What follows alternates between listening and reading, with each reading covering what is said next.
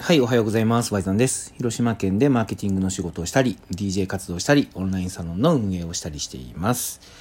はい、というわけで今日なんですけど、今日は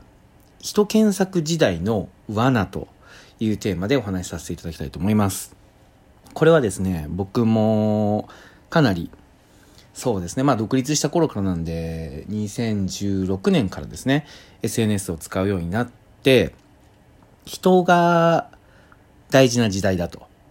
物自体よりも人。言ってることよりも人。まあ、つまり何を言ってるかっていう内容そのものよりも、誰が言ってるか。人がフォーカスされる時代になるよというところを発信してきまして、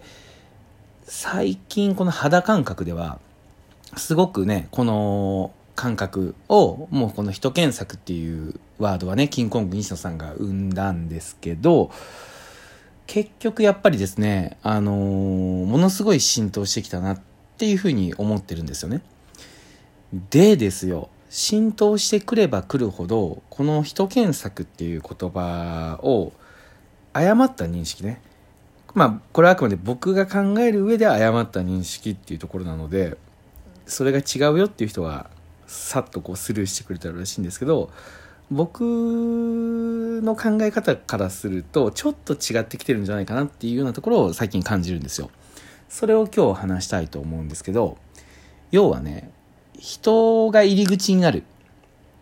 その役に立つ情報とか内容じゃなくて人柄とか個人の部分を出してこの人がいるからそのお店に行ってみたいとかこの人がいるからこの商品買ってみたいとかね、そういうふうに人が入り口になるケースっていうのは僕もすごい大事だと思ってるんですけど、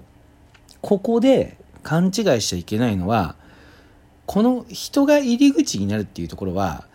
旧来の、まあ、あえてね、ここはちょっとあえて旧来のマーケティングって言いますけど、旧来のマーケティングで言ったらどの部分に当たるのかっていうところだけは、しっかりと捉えておいた方がいいんじゃないかなと思うんですよ。どういうことかというと、商品そのものが人に変わったって勘違いしてる人が非常に多いと思うんですよね。はい。わかりますかね？例えば、まあ僕がなんかね、とんかつ屋をやってたとしたら、Y さんのとんかつ屋に行きたいっていうふうに思ってくれることが、非常にね、起きてくる時代なんですけど、これは前提条件として、とんかつが美味しくて、どこに行っても差がない。そして差がないから選べない。選べないから人で決めようっていうようなのが正しい流れなのかなと。まあ正しいというかね、この話をしている人の多くが言ってることなのかなと思うんですよ。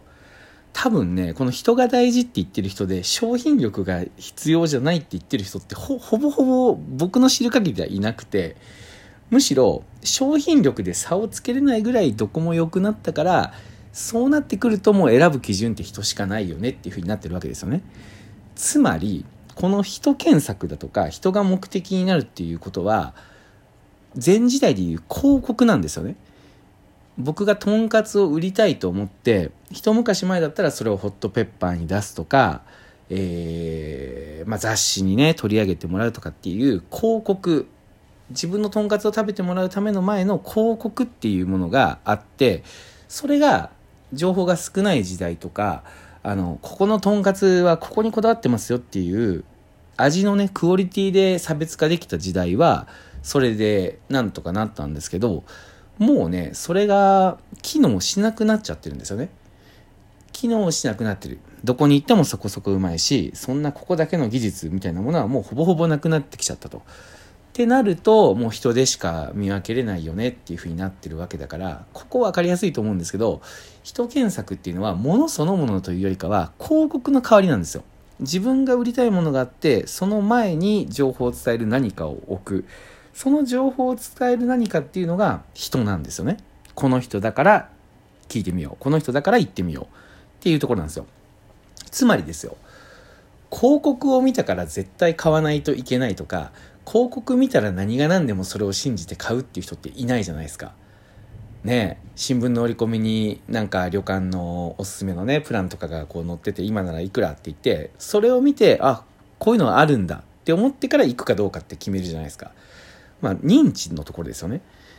だからあのよくね最近人検索はまあ危ないとこの人が言ってるから絶対に買わないといけないとかこの人の言ってることは絶対に信じないといけないっていうのになんか違和感があるみたいな話をねなんかねこうドヤってしてる人がなんかちょいちょい見るんですけどいやそれは当たり前の話で人検索っていうのは僕は聞いてもらえるための入り口だと思うんですよ。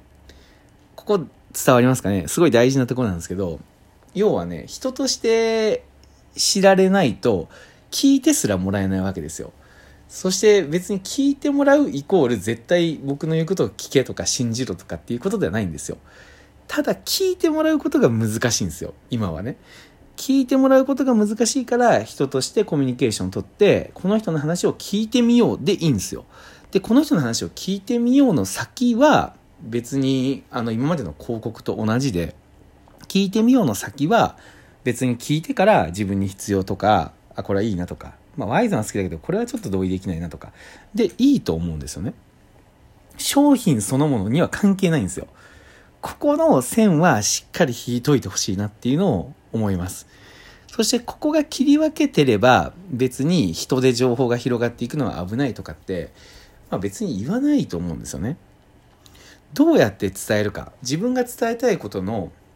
をそのまま出しても届かない時代だからこれはまあ昔もそうだったんですよね。だから広告を打つとかっていうのがあったんですけどその広告が効かなくなっちゃったからどうするかっていう時にえーと、人検索この人の話を聞きたいとかっていうところになったわけでそこはもうあくまで入り口なんですよね。入り口だから商品とは分ける。そして別にあのそうそう受け手としてもね勘違いしやすいのが人だから買わないといけないみたいなところまでセットになったらめちゃめちゃ窮屈な世の中になりませんか？この人の言ってることとかこの人が始めたサービスは絶対買わないといけないとかっていう風になるともう何が何だか分からなくなりますよね。でそこに変な罪悪感もねその前提で言っちゃうと生まれると思うんですよ。だから僕は関係性がある人の話っていうのはもうとりあえず見る聞くっていうところでフィールドに乗ってると思ってて、で、見ると聞くさえ